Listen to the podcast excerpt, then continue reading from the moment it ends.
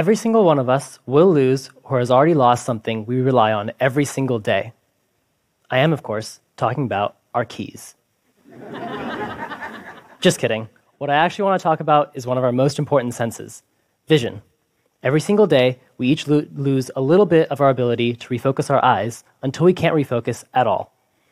We call this condition presbyopia, and it affects 2 billion people worldwide. That's right, I said billion. If you haven't heard of presbyopia and you're wondering, where are these 2 billion people? Here's a hint before I get into the details.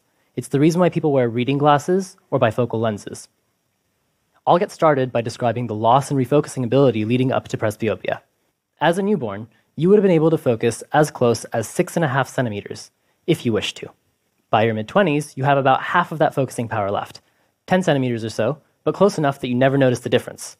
By your late 40s, though, the closest you can focus is about 25 centimeters, maybe even farther. Losses in focusing ability beyond this point start affecting near vision tasks like reading, and by the time you reach age 60, nothing within a meter radius of you is clear.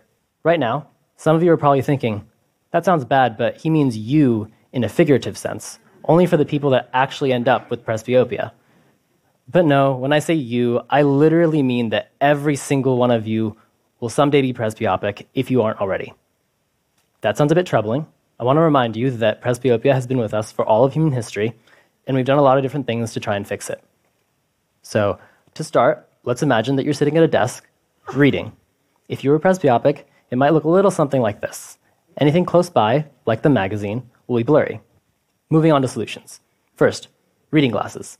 These have lenses with a single focal power tuned so that near objects come into focus, but far objects necessarily go out of focus, meaning you have to constantly switch back and forth between wearing and not wearing them. To solve this problem, Benjamin Franklin invented what he called double spectacles. Today, we call those bifocals, and what they let him do was see far when he looked up and see near when he looked down. Today, we also have progressive lenses, which get rid of the line by smoothly varying the focal power from top to bottom. The downside to both of these is that you lose field of vision at any given distance because it gets split up from top to bottom like this. To see why that's a problem, imagine that you're climbing down a ladder or stairs. You look down to get your footing, but it's blurry. Why would it be blurry? Well, you look down, and that's the near part of the lens, but the next step was past arm's reach, which for your eyes counts as far. The next solution I want to point out is a little less common, but comes up a lot in contact lenses or LASIK surgeries, and it's called monovision. It works by setting up the dominant eye to focus far and the other eye to focus near. Your brain does the work of intelligently putting together the sharpest parts from each eye's view, but the two eyes see slightly different things, and that makes it harder to judge distances binocularly. So, where does that all leave us? It seems like we've come up with a lot of different solutions, but none of them quite restore natural refocusing. None of them let you just look at something and expect it to be in focus. But why? Well, to explain that, we'll want to take a look at the anatomy of the human eye. The part of the eye that allows us to refocus to different distances is called the crystalline lens.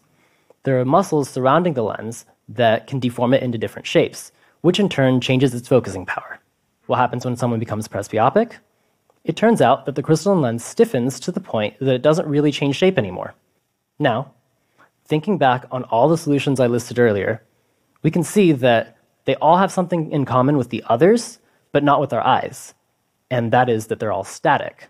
It's like the optical equivalent of a pirate with a peg leg. What is the optical equivalent of a modern prosthetic leg? The last several decades have seen the creation and rapid development of what are called focus tunable lenses. There are several different types mechanically shifted Alvarez lenses, deformable liquid lenses, and electronically switched liquid crystal lenses. Now, these have their own trade offs, but what they don't skimp on is the visual experience. Full field of view vision that can be sharp at any desired distance. Okay, great. The lenses we need already exist. Problem solved, right? Not so fast. Focus tunable lenses add a bit of complexity to the equation.